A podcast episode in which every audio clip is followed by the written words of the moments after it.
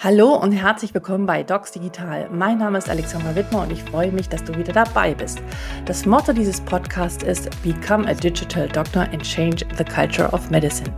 Das Ziel ist es, dich als Ärztin oder Arzt zu inspirieren, neue Wege zu gehen, damit wir gemeinsam die digitale Medizin und Kultur gestalten und bleiben. Ich freue mich, dass du wieder dabei bist. Heute bei mir zu Gast ist der Dr. Matthias Krüger. Er ist Chefarzt der Allgemein- und Viszeralchirurgie in äh, der Ameos Klinik Schönebeck an der Elbe. Gemeinsam haben wir über viele verschiedene Themen der Zukunft gesprochen. Er hat sehr spannende Einstellungen zu dem Thema der Aus- und Weiterbildung von Ärztinnen und Ärzten, dem Thema Selbstgründen als Arzt und noch viele andere interessante Aspekte aus der Chirurgie und der Telemedizin. Es macht unheimlich Spaß, ihm zuzuhören. Es ist wirklich ein Kollege, der weit über den Tellerrand hinausdenkt und ähm, ich hoffe, du bekommst einige spannende Impulse mit. Viel Spaß beim Zuhören. Hallo und herzlich willkommen. Heute bei mir zu Gast ist der Chefarzt der Klinik Schönebeck, der Herr Dr. Matthias Krüger. Herzlich willkommen, schön, dass Sie da sind. Hallo, guten Tag, Frau Wimmer. Wie bin ich auf Sie aufmerksam geworden? Sie haben ein sehr spannendes äh, LinkedIn-Profil, aber vielleicht können Sie noch mal ein bisschen erzählen äh, zu sich selbst, wer, wo Sie arbeiten, wer Sie sind und was Sie machen und was Sie alles interessiert. Und äh, darum bin ich ja auch auf Sie aufmerksam geworden, weil Sie für einen Arzt ein sehr ungewöhnliches Profil haben. Okay, Frau Dr. Wittmer. Also ich bin, Sie hatten mich ja schon vorgestellt, ich bin Chefarzt der Klinik für Allgemein- und Viszeralchirurgie am Ameos Klinikum in Schönebeck. Ich bin Allgemeinchirurg, Viszeralchirurg äh, bin auch noch spezieller Viszeralchirurg, bin Landesvorsitzende des Berufsverbandes der deutschen Chirurgen äh, mhm. in Sachsen-Anhalt und leite beim Berufsverband das Referat, das Referat im Präsidium Zukunft, Ökonomisierung und Digitalisierung in der Chirurgie. Und Sie haben recht, mein Profil auf LinkedIn ist wirklich ein bisschen außergewöhnlich. Ich habe auch lange dafür gearbeitet, damit das außergewöhnlich ist. äh, aber jetzt weniger deswegen, um außergewöhnlich zu sein, sondern um wirklich meine Interessen auch in diesem Profil darzustellen. Für mich äh, ist die Medizin in einem Wandel begriffen, in einem Wandlungsprozess begriffen, mhm. wo Digitalisierung ein, ein ganz großer Bestandteil sein wird neben natürlich dem Fachkräftemangel, um die wir uns auch kümmern müssen, das wird der zweite große Säule sein, wo sich die Medizin in den nächsten Jahren, glaube ich, äh, wandeln muss. Und äh, für mich ist es eben halt wichtig, dass das auch nach außen zu tragen. Ich bin sicherlich kein 0815-Chirurg, aber jetzt weniger, weil ich so gut operieren kann, sondern eher, weil ich hinter halt wirklich auch über den Tellerrand hinausblicken möchte, weil es gibt so viele spannende Sachen außerhalb der Medizin und der Chirurgie, wo wir Mediziner und Chirurgen extrem viel lernen können. Man sagt ja uns immer nach, wir sind die Halbgötter in Weiß. Ja, das stimmt zum Teil, aber eben halt nur halb. Und die anderen Teile sind, kommen aus den anderen Bereichen und dem müssen wir uns auch, auch widmen. Und das äh, soll eben halt auch mein Profil auf LinkedIn zum Ausdruck bringen. Ja, und Sie haben, äh, also jeder, ich kann jedem beraten, dort hinzuschauen. Sie haben da tolle tolle Ideen, tolle Bücher. Äh, vieles von denen kenne ich auch, aber nicht alles, äh, wo man sehr, sich sehr viele Tipps holen kann, was mich sehr beeindruckt hat. Aber das ist so ein Grundinteresse, was Sie auch privat haben. Das, äh, oder gab es da so in der Klinik oder in den letzten Jahren äh, ja Erfahrungen, wo Sie sagten, boah, da kommt was Großes auf uns zu und wir sind noch gar nicht so wirklich vorbereitet. Ähm, war das so ein Prozess oder gab es da so einschneidende Erlebnisse? Also es war ein Prozess. Also ich kann jetzt nicht sagen, mhm. es war jetzt wie zu sagen so eine Zack und jetzt wusste ich, okay, das musst du machen, so oder so. Es waren so ein paar paar Meilensteine, sage ich mal, die mich dazu gebracht haben, mich äh, mich dazu zu interessieren. Mhm. Ähm, das war zum einen, äh, habe ich ja noch mal ein MBA-Studium gemacht. Das ist auch mhm. sowas, äh, was auch nicht jeder Chirurg macht in Health Business Administration, weil ich auf einem Besuch bei einer Weiterbildungsveranstaltung der damalige Professor Büchler aus Heidelberg gesagt hat, bei ihm wird keiner Oberarzt, der nicht so ein MBA-Studium hat. Und da habe ich gesagt, so, jetzt Mensch, ich habe jetzt ja sechs Jahre lang studiert und jetzt bin ich Chirurg und noch sechs Jahre lang Weiterbildung. Warum soll ich denn jetzt noch so ein MBA machen? Und er hat das erklärt und das war für mich ganz plausibel und das ist auch der Grund, warum ich mich so für andere Dinge interessiere. Der hat gesagt, wenn du mit den Verwaltungsleuten, ja. so hat er es formuliert, äh, reden willst, dann musst du deren Sprache sprechen und verstehen können. Und das ist eben das, wo ich gesagt habe, ja, da hat er recht. Ich kann mich nicht immer hinstellen und kann sagen, das funktioniert nicht und das geht nicht, äh, ohne deren Sprache zu sprechen. Und dieses Studium äh, war sehr, sehr interessant, hat mich auch ganz wenig geläutert dahingehend, dass ich gesagt habe, Mensch, die Frauen und Männer in der Verwaltungsstuben, das sind keine Beamten, so wie man sich die vielleicht vorstellt. Die machen einen Job, den versuchen die gut zu machen. Und, äh, und so wie wir unseren Job versuchen gut zu machen. Und es macht keinen Sinn, da gegeneinander äh, zu argumentieren, sondern wir müssen miteinander zu argumentieren. Und das war letzten Endes auch der Grund. Im BDC habe ich mich auch sehr, sehr für den Nachwuchs engagiert. Die Nur Mut-Kampagne vom BDC war eine Kampagne, die ich zusammen mit dem Jörg Ansorger, dem Geschäftsführer damals, zusammen gemacht habe, weil wir gemerkt haben, dass der Nachwuchs uns wegbricht. Nur Mut für Ärztinnen und Ärzte oder, oder für, für wen? Naja, ah nur Mut, nur Mut Chirurgin werden war das, war das Thema damals. Und wir haben festgestellt, äh, dass das Fach der Chirurgie immer weniger an Attraktivität hat. Immer weniger wollen Chirurginnen und Chirurgen werden. Und wir haben uns gefragt, Mensch, das ist doch so ein klasse Fach. Mussten allerdings feststellen, dass wir das nur so empfinden. Andere empfinden das leider anders. Was, was sind der die Gründe? Zeit ist. Die Gründe sind, äh, sind vielfältig. Zum Beispiel äh, ist es, äh, ich habe mit dem Jörg Ansorge eine sogenannte Bedürfnispyramide nach Maslow für die Chirurgen mhm. entwickelt. Anhand, anhand unserer Umfragen, die wir gemacht haben. Und da ist erstaunlicherweise Work-Life-Balance, was alle denken, dass das ein entscheidender Fakt ist, ganz weit äh, weg davon, also sozusagen an der Spitze. Das interessiert die jungen Kolleginnen und Kollegen am Anfang ihrer chirurgischen Weiterbildung gar nicht, sondern dass sie eben halt operieren können, dass sie, äh, dass die Einteilung zu den Operationen transparent ist, dass es eine strukturierte Weiterbildung gibt und mhm. so weiter. Das waren den jungen Kolleginnen und Kollegen viel wichtiger, als vielleicht um 18 Uhr zu Hause zu sein. Äh, das war damals äh, ein Grund für uns, dass wir, dass wir gesagt haben, wir müssen schauen, wo die ganze Sache sich hinentwickelt. Und ich bin nach wie vor der Meinung, dass die Chirurgie, die medizinischen Fächer extrem attraktiv sind. Ist, wo wir aber scheinbar ein Problem haben, ist in, den, in der Attraktivität des Arbeitsortes Krankenhaus. Ich glaube, das ist ein ganz entscheidender Fakt, wo wir viel tun müssen. Und da spielt die Digitalisierung äh, mit großer Sicherheit eine ganz entscheidende Rolle. Ja, das kann ich nur bestätigen, wenn ich mit Kolleginnen und Kollegen spreche, die ähm, sich dem abwenden. Erst gestern habe ich eine junge Frau gesprochen, eine Fachärztin für Dermatologie, die meinte, sie hält es nicht mehr aus. Dabei hat sie einfach das Fach und die Patienten, das macht sie so gerne und sie, das machen alle gerne. Aber die Umstände, sind einfach für sie so unerträglich gewesen, dass sie gesagt hat, sie, sie muss da raus. Und das finde ich, und das habe ich nicht das erste Mal gehört. Und das ist ein, eine traurige Entwicklung. Und ich würde mir wünschen, dass wir das wieder ändern können. Aber da wollen wir jetzt an dieser Stelle noch nicht so tief einsteigen. Ähm, da kommen wir aber äh, später noch auch noch mal sicherlich drauf äh, zu sprechen.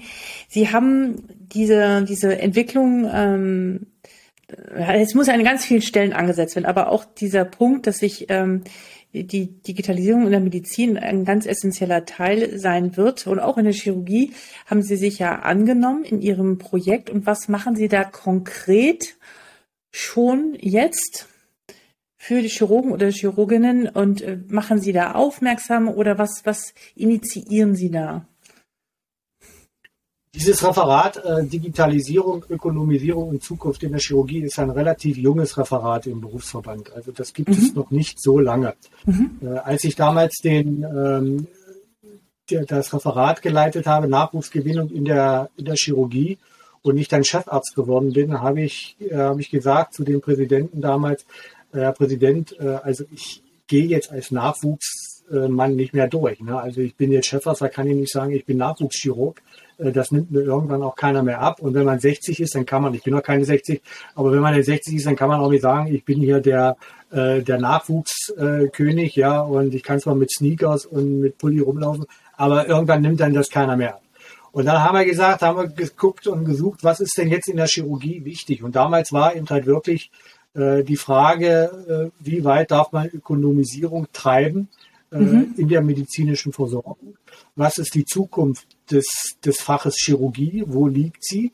Mhm. Äh, weil wir merken eben halt schon, dass, äh, dass wir auch, was, die, was den Druck betrifft, ähm, medizinischen Druck auch, die Qualitätsanforderungen immer weiter ansteigen. Wo wird sich Medizin hinentwickeln? Und da war es natürlich ganz folgerichtig, dass man sagt, eines der großen Treiber wird die Digitalisierung sein, die digitale Transformation. Und dann haben wir gesagt, das zählt mit, wir können jetzt nicht sagen, wir machen Zukunft und lassen die Digitalisierung weg. Wir nehmen das einfach mit rein in dieses Referat und, und kümmern uns darum, was das denn sein kann. Und wir haben versucht, wie gesagt, so ein paar Projekte äh, erstmal in den Köpfen zu kriegen. Was ist und was ist uns wichtig, so ein, so ein Brainstorming zu machen. Wir haben jetzt kein direktes Projekt, wo wir uns dran äh, drangehangen haben oder oder das von uns jetzt initiiert worden ist, sondern wir beteiligen uns an Projekten, zum Beispiel der einzelnen Fachgesellschaften, äh, wo wir sozusagen dann eingeladen sind und geben dann den Input sozusagen von den allgemeinen Chirurgen, die in Klinik und Praxis tätig sind. Ja, also dass wir sozusagen, die Fachgesellschaften sind ja immer sehr wissenschaftlich orientiert mhm. und die machen sehr, sehr viel, auch was KI betrifft, äh, was Robotik betrifft. Aber nicht jede Klinik hat einen Robotik, einen Roboter in ihrer Klinik. Äh, und wir wissen auch überhaupt noch gar nicht, ob die Robotik wirklich äh, hier äh, der Weisheit letzter Schluss ist und ob sie uns wirklich diese Vorteile bringt, äh, die jetzt allenthalben äh, benannt werden. Das ist nämlich ein sehr, sehr teures Verfahren mhm. Äh, und, und hat bisher noch nicht nachgewiesen, dass es wirklich unsere, die medizinische Versorgung, was die Chirurgie betrifft, revolutionieren kann. Aber es ist ein, ein weiter Baustein und äh, da sind wir dabei, auch was Telemedizin betrifft, uns da umzuhören, wie kann Telemedizin uns äh, nicht ersetzen, aber uns in unserer Tätigkeit unterstützen. Setzen Sie schon irgendwelche Dinge, von denen Sie gerade gesprochen haben, bei sich ein? Also in meiner Klinik, wo ich war, äh, vorher war im Klinikum Magdeburg, äh, da hatten wir den ersten Da Vinci OP-Roboter, mhm. äh, mit dem wir operiert haben. Und, äh, und da war ich auch an diesem äh, Roboter mit dran beteiligt, jetzt weniger an, an der Konsole. Äh, wir haben dann versucht, das in den einzelnen Kliniken, wo ich danach war, zu implementieren und es scheiterte eigentlich grundsätzlich an den doch enormen Investitionskosten für diesen, mhm. für diesen äh, Roboter. Ja. Mhm. Telemedizin ist so ein, ist so ein Gedanke von mir, den ich, äh, den ich im Kopf habe, aber eher so als Telesurgery äh, zu sagen, äh, da haben wir, das sind eher so Gedanken in den Köpfen, dass man sagt, äh, man hat jetzt gerade bei Da Vinci, äh, man kann sich auf die Konsole draufschalten und ein erfahrener Chirurg kann man sozusagen den Befund demonstrieren und der Chirurg äh, gibt einem dann Tipps und Tricks, wie man in dieser Situation äh, zurechtkommt. Und da ja der Proktor, so wie wir sagen, oder der Lehrchirurg ja das Gleiche sieht wie ich äh, an der Konsole, nur in einer anderen Auflösung, kann der mir ja vielleicht auch an diesem Bildschirm einzeichnen, wo ich lang operieren müsste, damit ich da wieder aus dieser verfahrenen Situation oder vielleicht auch äh, in einer komplizierten Situation dann doch gut operieren kann. Dafür brauchen wir aber 5K. Äh, damit mhm. das äh, realistisch wird. Wir wissen auch noch nicht, wie die haftungsrechtlichen Fragen dann sind, mhm. äh, wenn ja, ich sozusagen Thema. das mache. Das sind so alles, alles Dinge, die noch so ein bisschen in den Kinderschuhen stecken. Aber und ich bin der festen Überzeugung, wir kommen nicht drum herum. Das wird mhm. ein ganz klassisches sein, diese Telemedizin.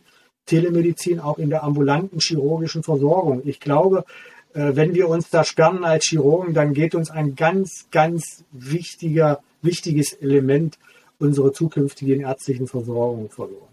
Die Behandlung chronischer Wunden mit der, äh, mit der Wundschwester, die mir dann sozusagen ein Foto zuschicken kann und ich sehe, dass künstliche Intelligenz, die automatisch entscheiden kann, was ist das für eine Wunde, ist mhm. sie sezernierend, ist sie nekrotisch und so weiter. Das sind ja alles Bildpunkte, die ja unser, unser Gehirn verarbeiten. Sie, Sie, Sie merken schon, ich komme in Schwärmen. Äh, Radiognomics, dass wir sozusagen anhand von von CT-Bildern schon erkennen können, äh, was das für ein Tumor ist, den wir dort sehen. äh, weil der Computer eben halt diese Graustufen viel besser unterscheiden kann als das menschliche Auge. Und wenn wir denn dazu eine Genetik haben und eine histologische Untersuchung, dann haben wir da also einen Fund in der Hand äh, mit KI dann zusammen, äh, der, was uns äh, dann unsere Aufgabe erleichtern kann, aber auch uns unterstützen kann. Das wird uns nicht ersetzen. Das ist ja immer die Angst, ja. die viele haben. Äh, KI und Digitalisierung, da muss ich ja gar nicht mehr in die Klinik kommen. Ich meine, gut, was ist daran so schlimm? Ne? Äh, aber er nicht ersetzen. Das wird er nicht. Das nicht. Ja, wenn man das so hört, oder ich meine, es gibt schon, äh, die Technik ist an vielen Stellen da. Okay, in manchen Stellen steckt sie noch in den Kinderschuhen, muss noch weiterentwickelt werden, aber das wird schneller gehen, dass der exponentielle Wachstum oder Veränderung, die, der ist da, ja, und ich denke immer, oh Gott, wie lange ist es her, dass das iPhone nicht, äh, oder das ist ja auch noch gar nicht so lange da und ich glaube, das wird jetzt alles noch viel schneller gehen. Ähm, ich glaube, was, was ist so Ihre Meinung? ich glaube, es ist häufig gar nicht unbedingt die Technik, die da ist, sondern es sind eher die Menschen an der Tatsache, äh, an denen all diese Dinge scheitern. Ähm, äh, sicherlich auch Investitionen und Kosten. Ja, und natürlich auch Regulatorik und Datenschutz und all diese Themen, die alle auch noch mit zu bedenken sind. Aber wo sehen Sie so die größte Hürde? Das ist natürlich eine Mischung, aber was denken Sie über die Haltung, Einstellung der Menschen in der Klinik? Ähm, die damit umgehen?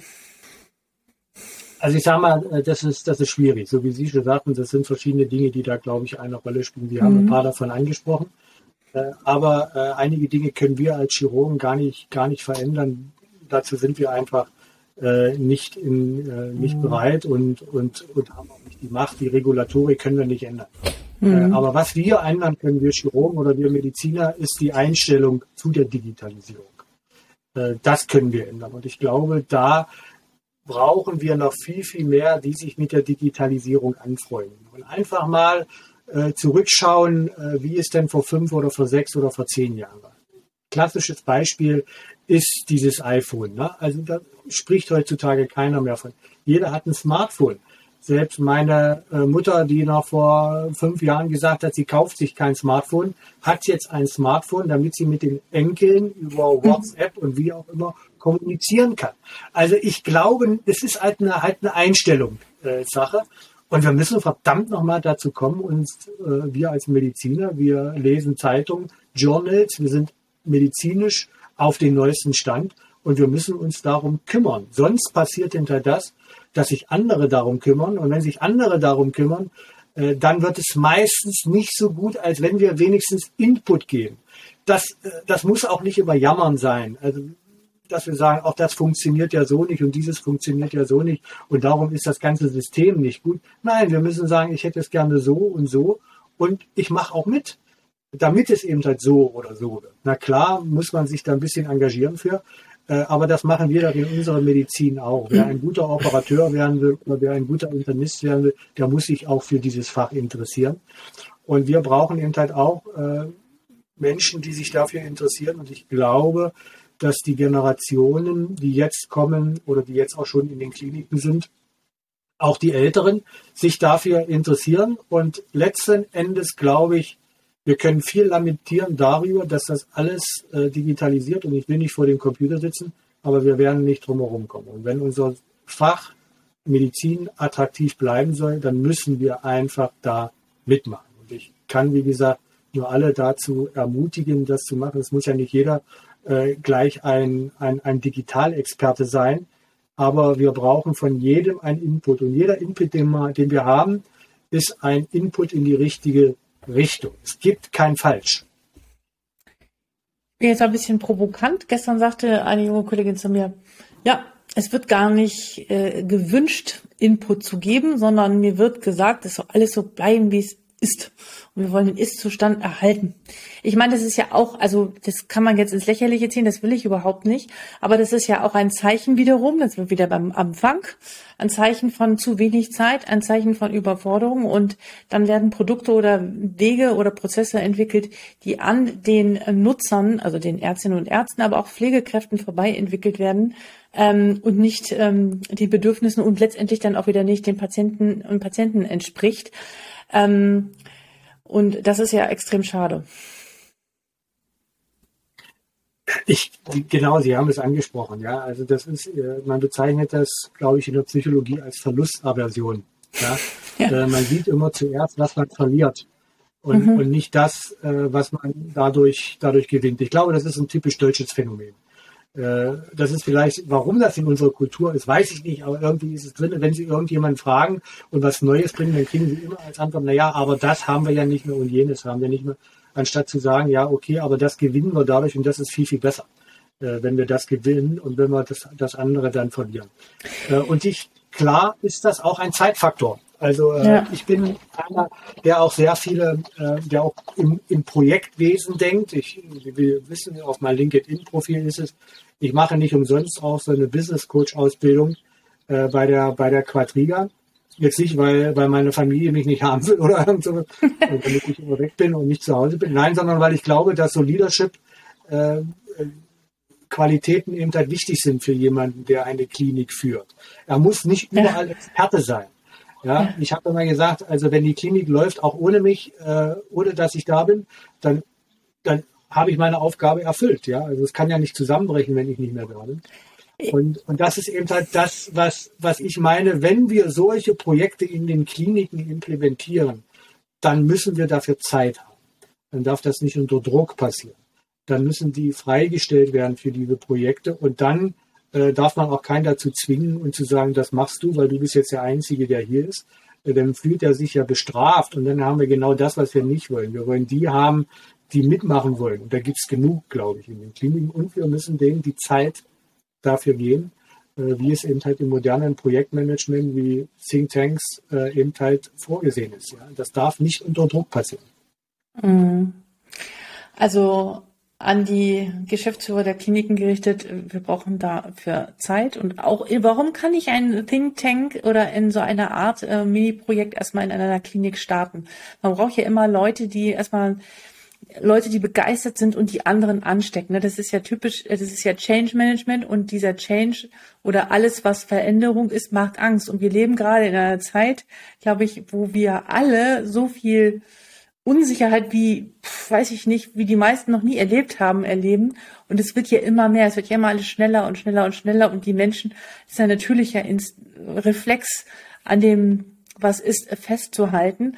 Aber auch darunter, auch in den Klinik, bin ich mir sicher, dass man immer wieder ein, zwei Leute findet, die da offen sind für und dem man auch diese Möglichkeiten geben kann. Und ich finde es toll, was Sie gesagt haben, denn ähm, echte Führungskräfte, auch so kenne ich es aus der Industrie, machen sich wirklich unabhängig und sind nicht diejenigen, die sagen, nur der Laden läuft, wenn ich da bin, sondern wenn der Laden läuft, wenn man nicht da ist, dann hat man alles richtig gemacht. Und ähm, auch jüngeren Kollegen zu ermöglichen, auch die frisch von der Uni kommen, ähm, Ideen mit einzubringen und sie zu fördern und zu, das klingt ja so komisch, aber zu empowern und ihnen die Chancen zu geben, auch Ideen mitzuentwickeln, weil dieses Mitgestalten, ich kann mir vorstellen, dass sich jetzt manche fragen, ja, was mache ich denn jetzt genau? Was soll ich denn jetzt tun?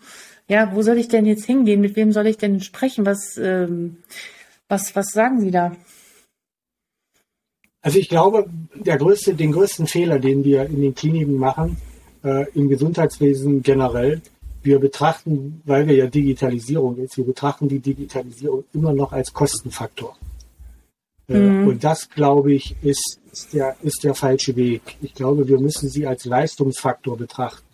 Und dass die Investition in diese Digitalisierung, in, äh, in disruptive Innovationen, also äh, wie uns das die Startups eben halt vormachen, das wird sich auszahlen. Na klar wird sich das nicht in, in, in drei Monaten auszahlen und in vier Monaten auszahlen.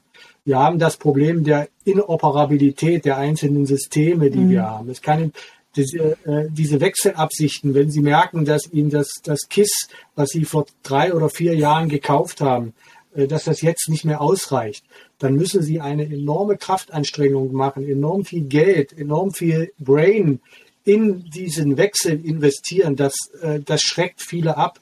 Und dann sagen die, ach gut, dann lassen wir es laufen. Ja, also das kostet so viel und wir müssen wieder Arbeitsgruppen bilden und so weiter und so fort. Das schreckt dann letzten Endes ähm, ab, da zu wechseln. Aber wir brauchen das. Und ich glaube, das ist eben halt etwas, womit die Politik uns auch dann unterstützen muss, zu sagen, zu sagen, also, äh, wir unterstützen euch da in dem Sinne auch auch finanziell. Beim Digitalisierungspakt in der Medizin, wie man das auch immer benutzen oder bezeichnen will, ist eben halt egal. Und Sie haben recht, natürlich finden sich genug Leute in den Kliniken, die sich dafür, dafür engagieren und wo man sagen kann, okay, das ist etwas, da würde ich mich gerne, da würde ich gerne mitmachen. Äh, die jungen Leute sind alle technikaffin äh, und, äh, und wollen sich, wollen sich daran beteiligen. Aber wir Älteren, ich sage mal die 70er Jahrgang und jünger, äh, die müssen sich eben halt auch daran beteiligen, weil wir sitzen in diesen Leitungsgremien. Genau, und er so. Und in den Führungspositionen. Exakt. Und wir, also ich würde mich da so in der Mitte anordnen, wir werden auch noch 20 Jahre lang tätig sein. Ja, wir können jetzt, also es ist schön, wenn wir auch die äh, bedenken und die sind natürlich alles Digital Natives mittlerweile, gehen da äh, ganz anders mit um, aber werden natürlich noch auch in einem sehr konservativen, sehr analogen System gerade sozialisiert. Nicht umsonst ist, äh, wie ich Ihnen vorab erzählt habe, die Nachfrage äh, zum Thema digitale Medizin in den Studiengängen immer noch sehr begrenzt. Ähm, wir müssen aber auch die älteren Kolleginnen und Kollegen mitnehmen.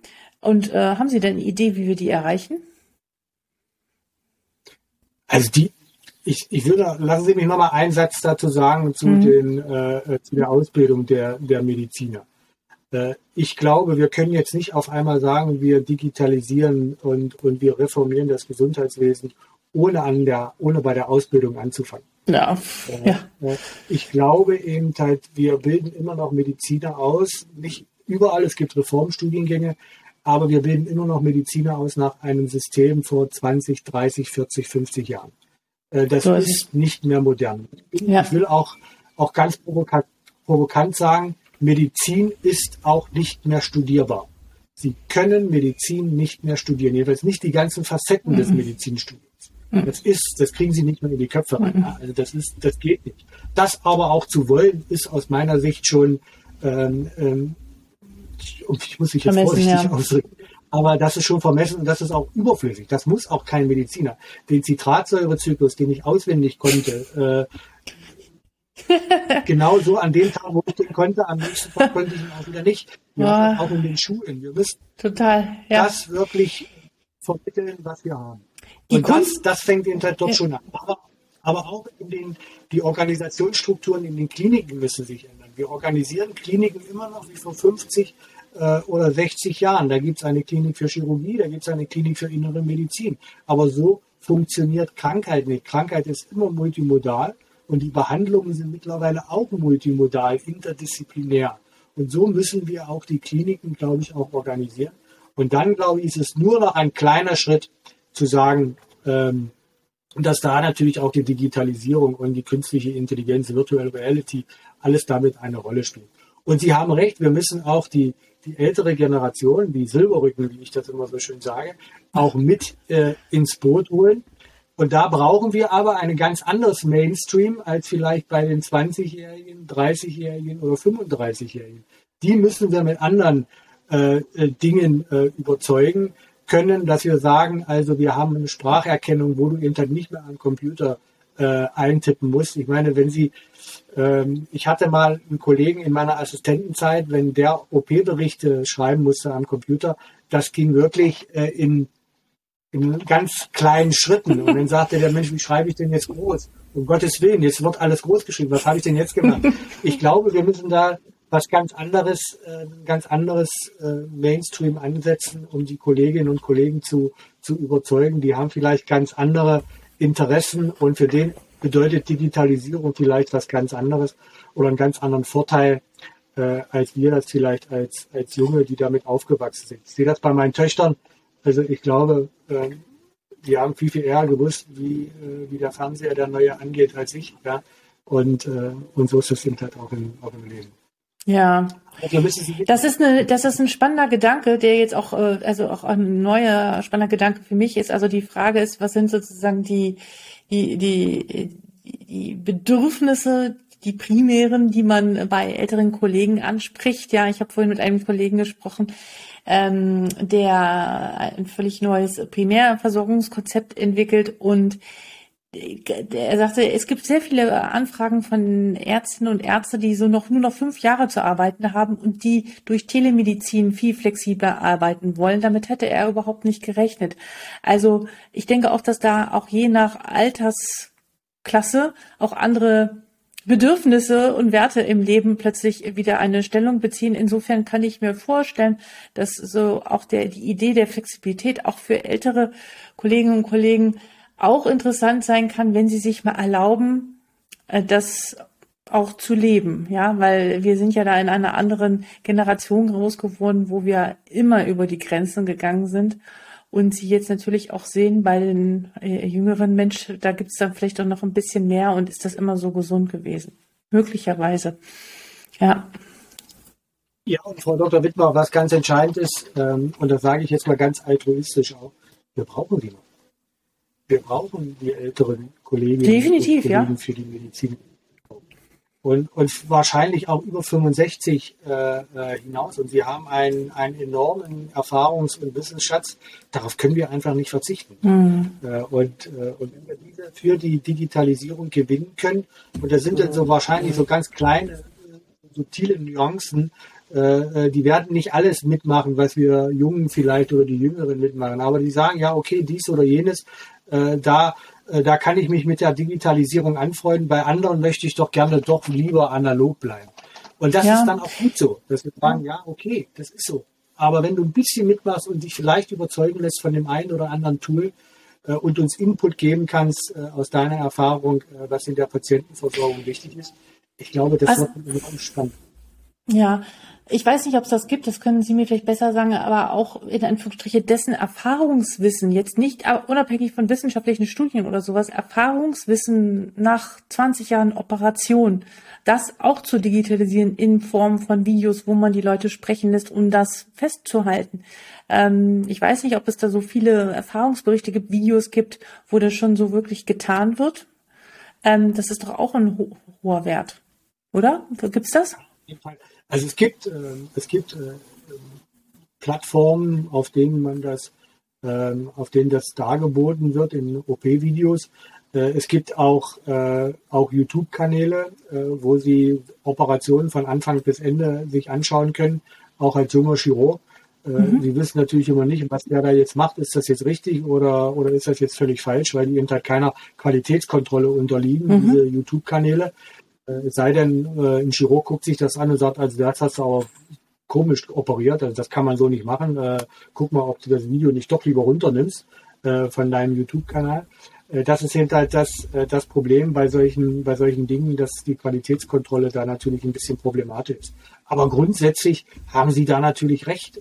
Das wäre etwas Fantastisches, wenn wir Erfahrung digitalisieren Total. können. Ich bin noch skeptisch, ob man es wirklich kann ob man es wirklich kann, jedenfalls zu dem Zeitpunkt, was wir jetzt haben, äh, weil ja vieles bei der, um bei der Operation zu bleiben, ja vieles intuitiv ist, wo sie sozusagen dann auf gewisse äh, ähm, operative Situationen ad hoc reagieren müssen, ähm, wo sie dann ad hoc aus ihrem eigenen äh, Erfahrungsschatz äh, lernen müssen.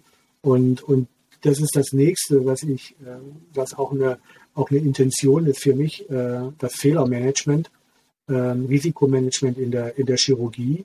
Äh, The Air of Human war ein, für mich ein Buch, äh, das mich aufgerüttet hat, wo drauf stand, dass viele Patientinnen und Patienten im Krankenhaus durch Behandlungsfehler sterben, wo ich dann gesagt habe, okay, das ist, das kann ja eigentlich nicht sein. Und äh, aber das ist auch so etwas, wo man äh, digitalisieren kann, wo Digitalisierung, glaube ich, auch dazu beitragen kann, Krankenhaus und klinische Behandlungen sicher zu machen. Das ist auch ganz großer Sicherheitsaspekt, glaube ich, diese Digitalisierung, äh, wenn wir sie, wenn wir sie hinbekommen, äh, so dass sie äh, flächendeckend funktioniert, kann das auch die Behandlung sicherer.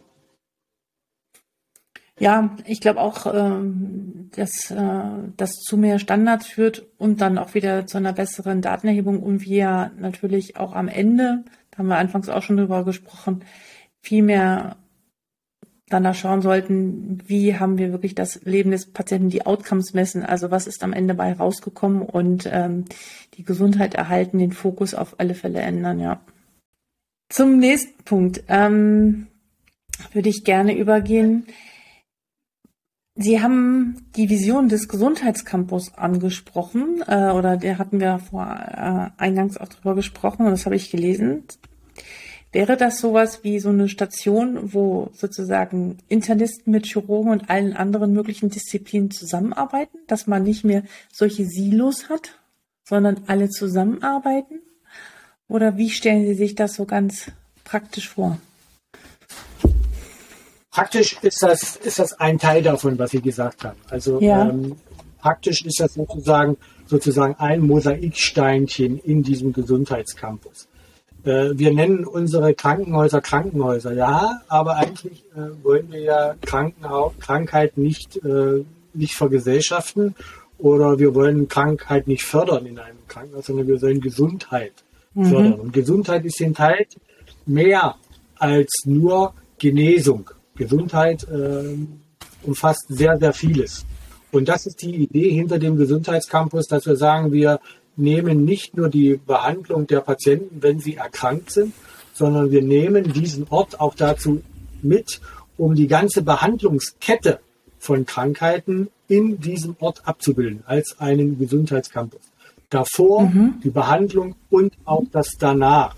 Und dieser Campus-Gedanke ist halt wirklich so angelehnt auch an den Campus einer Universität, wo mhm. sie eben halt, wo es ein Treffpunkt wird, nicht von Kranken oder nicht nur von Kranken, sondern von Kranken und Gesunden, äh, die sich dort, äh, die sich dort treffen und die miteinander äh, diese Gesundheit leben und den Kranken dadurch vielleicht auch einen Impuls geben, äh, sich mit ihrer Krankheit auseinanderzusetzen, sich vielleicht auch mit der Krankheit abzufinden, denn wir haben viele Krankheiten, die chronisch sind, die wir nicht heilen können und wo wir dieses dann in diesem Gesundheitscampus abbilden. Das fängt dann an, dass wir sagen, wir haben hier eine Präventionseinheit, wo wir präventiv tätig sind.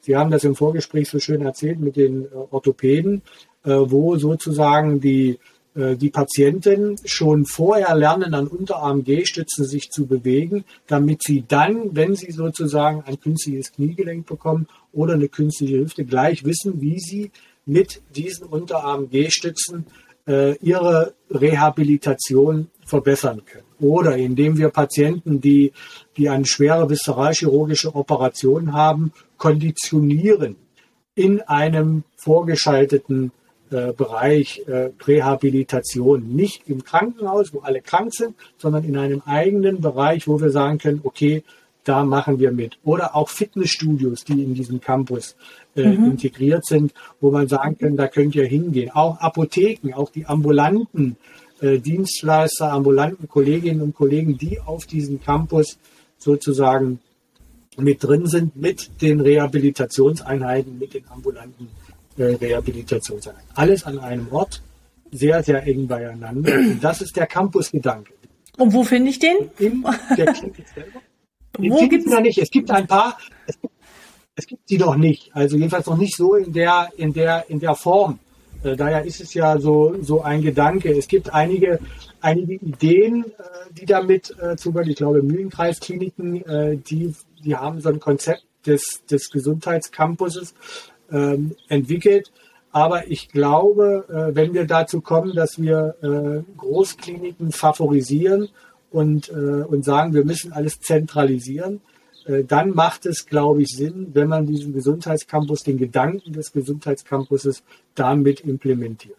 Und in der Klinik selber, klar, interdisziplinär, multiprofessionell.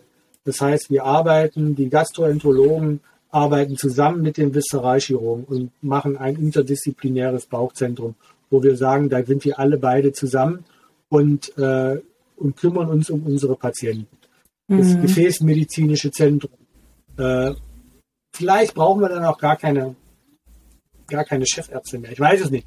Aber, aber letzten Endes geht es ja darum, geht ja darum, dass wir, dass wir, dass die Patienten mit einem guten Outcome hinkommen und wir nicht äh, die Patienten von A nach B verlegen, nur weil, weil da der eine Arzt ist, der sich damit auskennt und der andere Arzt, der sich damit auskennt. Die Patienten. Ja, das ist ja sozusagen, sind, der, ja. ja, Entschuldigung, sagen Sie noch? Die Patienten der Zukunft sind, äh, werden älter und haben nicht nur eine Krankheit, wenn sie zu uns in den Kliniken kommen die haben mehrere Krankheiten, sie sind vielleicht auch multimorbide. Und da äh, müssen wir diesen interdisziplinären Gedanken noch viel, viel mehr spielen. Ja, äh, definitiv. Und die Patienten sind deutlich kompetenter. Die haben, haben auch andere Herausforderungen oder auch äh, kommen ganz anders informiert natürlich auch an. Aber auch das, was Sie ansprechen, ähm, vielleicht brauchen wir keine Chefärzte mehr. Es ist ja vielleicht mehr so der Teamgedanke, dass verschiedene Fachärzte sozusagen als Team zusammenarbeiten. Ja, das wäre mal spannend, das weiter ähm, durchzudenken, ähm, wie sowas aussehen könnte und was dann fehlt, weil ich denke, eine eine gewisse Führung, jetzt geht, das hat viel wieder mit der Agilität zu tun, ist sicherlich an manchen Stellen sinnig und wichtig, besonders wenn es um Akutmedizin geht. Ja, dann ist ganz klar ähm, das angebracht. Aber ansonsten kann man dieses Konzept wirklich mal hinterfragen. Hm. Ich will jetzt nicht sagen, dass wir keine Chefärzte mehr machen, weil da kriege ich wahrscheinlich Ärger mit meinem Kollegen. Äh, aber es geht, geht sicherlich ja. auch darum, dass wir, dass wir Chefärzte jetzt ja neben der medizinischen Expertise, die wir immer noch haben müssen, ja auch mittlerweile auch eine ökonomische Expertise haben müssen. Ja. Wir müssen was Gutes, äh, auch eine soziale äh, Expertise haben. Ja, also wir müssen auch empathisch sein, was auch gut ist. Äh, Herr Opatschowski hat mal ein schönes Buch geschrieben, warum Ichlinge keine Chance haben. Wir, warum Ichlinge keine Chance haben. Äh, und das ist auch, auch ganz, ganz wichtig in der Medizin und in der Chirurgie. Als rechtlich haben Ichlinge keine Chance. Und wir brauchen die zwei Medaillen, sowohl die fachliche Expertise als auch die soziale Expertise ähm, als Chefärzte. Und, äh, und ich sage immer, die, die eiermilchlegende Wollsau, aber das äh, ist schwierig.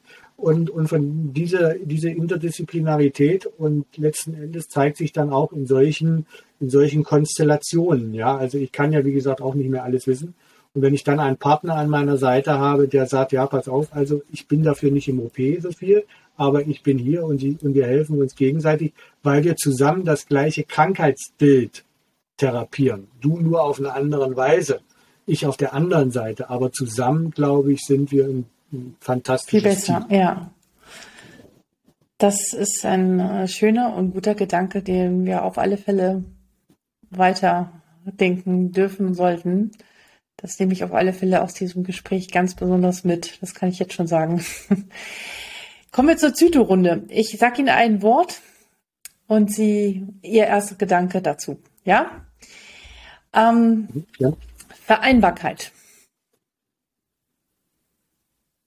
Ja, Vereinbarkeit ist wichtig. Beruf und Familie äh, muss, muss vereinbar sein. Äh, das ist ganz, ganz wichtig, weil ich sage es mal jetzt so ganz platt heraus, äh, beruflich ist jeder ersetzbar, äh, aber familiär nicht. Der Vater wird immer der Vater bleiben, die Mutter immer die Mutter, die Tochter immer die Tochter, die Schwester immer die Schwester. Ich könnte das jetzt fortführen. Aber wenn Sie später mal als Chefarzt äh, sozusagen Ihre Klinik verlassen, weil Sie in den Ruhestand gehen, es kommt ein nächster nach und äh, irgendwann äh, wird man sich an sie wahrscheinlich nicht mehr erinnern. So ist die Zeit. Und darum ist es wichtig, immer auch Zeit für die Familie zu haben. Das Nein ist das neue Ja. Schön. Ähm, passt so ein bisschen dazu. Arzt oder Ärztinnen Gesundheit. Ja, das ist ein Problem. Manchmal nehmen wir unsere eigene Gesundheit nicht so, nicht so wichtig, wenn das dahinter besteht, sollte. Aber man muss ja. auf sich herein, man muss auf, auf sich hören, auf die Stimme im Körper, äh, die es gibt. Und äh, wir müssen da Rücksicht nehmen. Nur ein gesunder Arzt ist ein guter Arzt. Schön gesagt. Oder eine gesunde Sie haben Ärztin so recht. ist eine gute. Ja.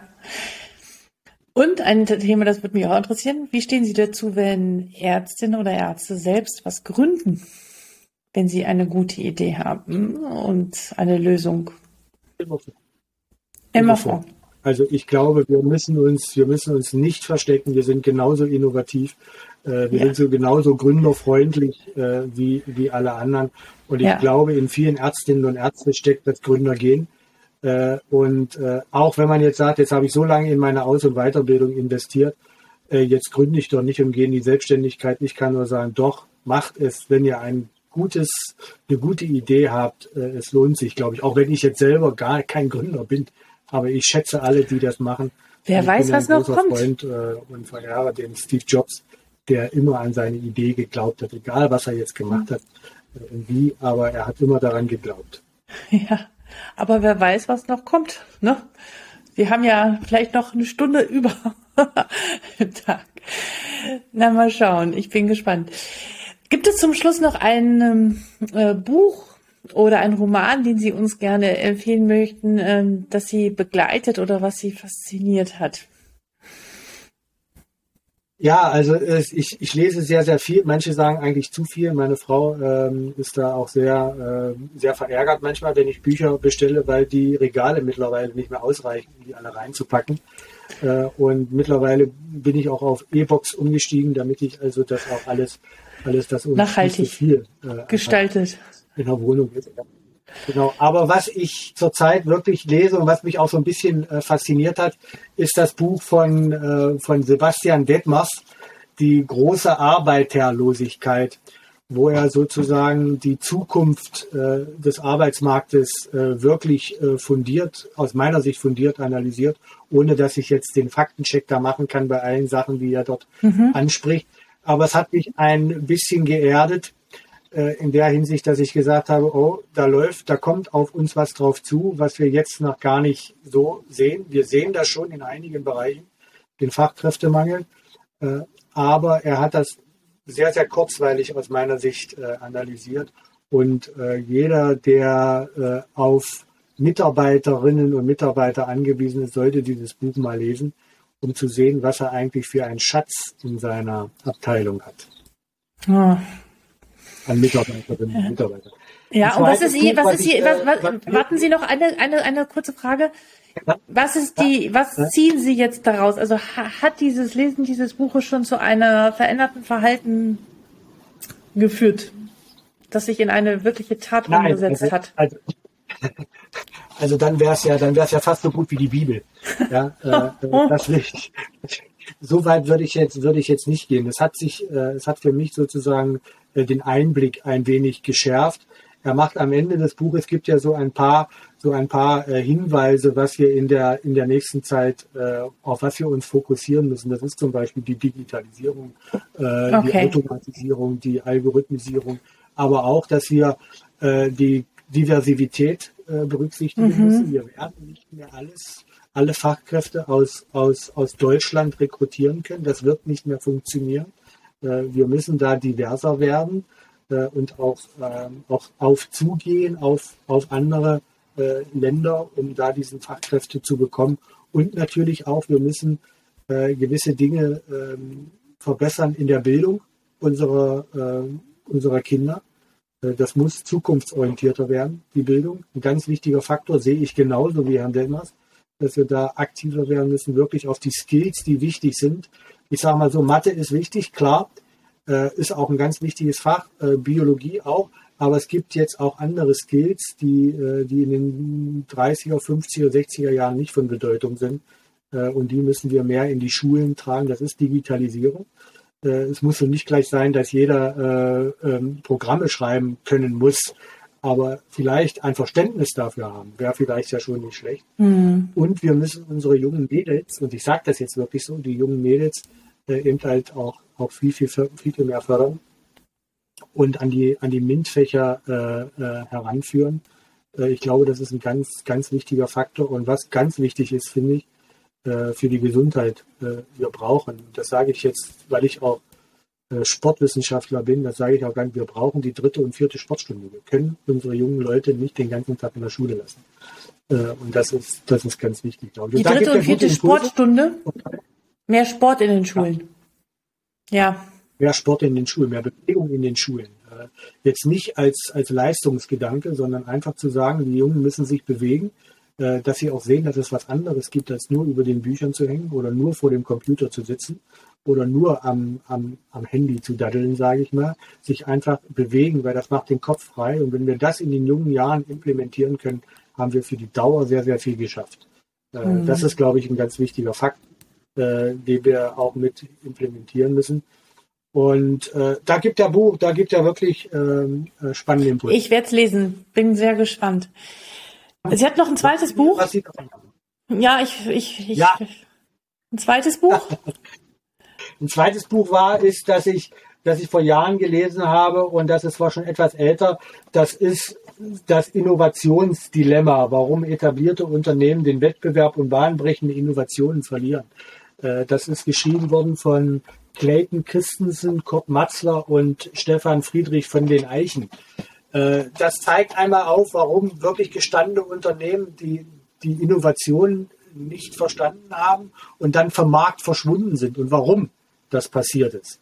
Äh, zum Beispiel Kodak, das spricht kaum noch jemand. Die oder der Nokia-Effekt. Oder der Nokia-Effekt. Aber die machen das auch noch historisch an, an, anhand von, von, von Dampfmaschinen, äh, mhm. auch anhand von, äh, von Diskettenlaufwerken. Äh, und wenn man das dann mal äh, sich mal so äh, vergegenwärtigt, und das ist ja noch nicht lange her, äh, dass wir noch, äh, noch drei Einser, glaube ich, und äh, Fünfer Diskettenlaufwerke hatten. Ja? Also ich bin damit noch groß geworden. Jetzt spielt das gar keine Rolle mehr. Ja? Ich warte und, auf den Moment, dass in diesen Büchern steht, das Faxgerät ist verschwunden. Ja, oder ich, ich, das ist ja, das ist ja eine, äh, ist ja fast unglaublich. Ja, wir sind in den Praxen, haben wir noch 24 Nadeldrucker. Ja, äh, weil, äh, weil gewisse Formulare äh, nur über 24 Nadeldrucker den Durchschlag drucken können. Ich weiß. Ja, das ist ja, das ist ja, das ist ja ganz, ganz verrückt. Ja, Total. Und ein drittes ja. Buch, lassen Sie mich noch ein drittes ja. Buch sagen, das ist, äh, wie kleine Dinge große bewirken können, Tipping Point äh, von Malcolm äh, Gladwell, der zeigt, äh, wie so kleine Dinge äh, einen so durchschlagenden äh, Erfolg haben. Und äh, das hat mich äh, damals ein Artikel in Brand 1 dazu gebracht, wo es darum ging, wenn wir den Tipping Point erreichen, zum Beispiel in der Umwelt, äh, die Gletscher eine gewisse äh, Abschmelzung mhm. haben, dann können wir machen, was wir wollen. Dann können wir wirklich gegensteuern, was wir wollen. Dann ist so ein Tipping Point erreicht und dann vergesellschaftigt sich alles selber. In ja. der Systemtheorie heißt es, Vokationspunkt zum Beispiel, wenn wir uns nicht verändern, dann wird das System untergehen. Und ich glaube, da sind wir nah dran im Gesundheitswesen. Wenn wir da jetzt den Sprung nicht schaffen auf ein höher organisiertes System, dann wird dieses System untergehen. Aber jetzt habe ich zu viel erzählt wahrscheinlich. Äh, nein, wunderbar. Also ich könnte Ihnen noch stundenlang zuhören. Das war alles sehr, sehr inspirierend, was Sie gesagt haben. Vielen, vielen Dank dafür. Gibt es äh, noch einen letzten Gedanken, ein letztes Wort, was Sie an die Zuhörerinnen, Zuhörer, Zuschauerinnen oder Zuschauer richten möchten? Ja, Sie haben schon so viele tolle, inspirierende Sachen gesagt, aber vielleicht. Ich, ich sage nur eins äh, an, die, an die Ärztinnen und Ärzte draußen. Ähm, widmet euch der Digitalisierung, nehmt diese digitalisierte Transformation an, bleibt aber kritisch gegenüber denen und wir können nur was ändern im System, wenn wir uns daran beteiligen, wenn wir uns kritisch daran beteiligen. Aber bitte für eine Kritik, die ihr anbringt an das System, bitte zwei Entwicklungen benennen, die es besser machen. Dann, glaube ich, äh, sind wir auf dem richtigen Weg. Das ist ein äh, wunderbares Schlusswort. Vielen, vielen Dank für Ihre Zeit. Das hat mir sehr viel Spaß gemacht. Ich fand es sehr kurzweilig, äh, tolle Impulse. Ich bin gespannt, wie es bei Ihnen weitergeht und was Sie äh, in diesem Prozess noch äh, bewirken werden und mitgestalten werden. Ich freue mich darauf, darüber zu hören und vielleicht kommen Sie dann ja mal im nächsten Jahr oder so nochmal wieder zurück in diesem Podcast. Schauen wir mal, Danke was bis dahin passiert. Vielen Dank und bis ja, bald. Danke. Ja, Dankeschön. Ich hoffe, dir hat diese Folge gefallen. Die Kernbotschaft dieses äh, Podcasts ist äh, so vielfältig. Mir fällt es diesmal wirklich schwer, einen äh, Aspekt herauszuheben. Ich möchte zwei Dinge nennen, die mir besonders in, ähm, ja, bei mir hängen geblieben sind. Punkt 1, wir brauchen eine sehr starke Reform des Medizinstudiums. Das ist nicht mehr zeitgemäß. Punkt 1 und Punkt 2. Ähm, ich fand die Aspekte der Zusammenarbeit, des interdisziplinären Arbeitens, fachübergreifenden Arbeitens sehr interessant und das Infragestellen von bestimmten Positionen, Chefarztposition, Oberarztposition oder überhaupt, wie wir die Zusammenarbeit in Zukunft auch in der Klinik unter den Ärzten miteinander gestalten wollen. Ich weiß nicht, ob du da schon Erfahrung zu hast, äh, ob ihr schon moderne Konzepte lebt oder ob ihr wirklich im immer noch in dem Silo-Denken drin seid, die eine Abteilung und da ist die andere Abteilung und man macht mal vielleicht ein Konsil, aber sonst ist der Austausch noch nicht so gegeben. Mich interessiert deine Erfahrung. Schreib mir gerne unter info@docsdigital.de oder kommentiere auf den sozialen Medien. Ich freue mich sehr von dir zu hören. In diesem Sinne äh, wünsche ich dir eine gute Zeit und wir hören uns demnächst wieder. Ganz viele Grüße von mir, Alexandra.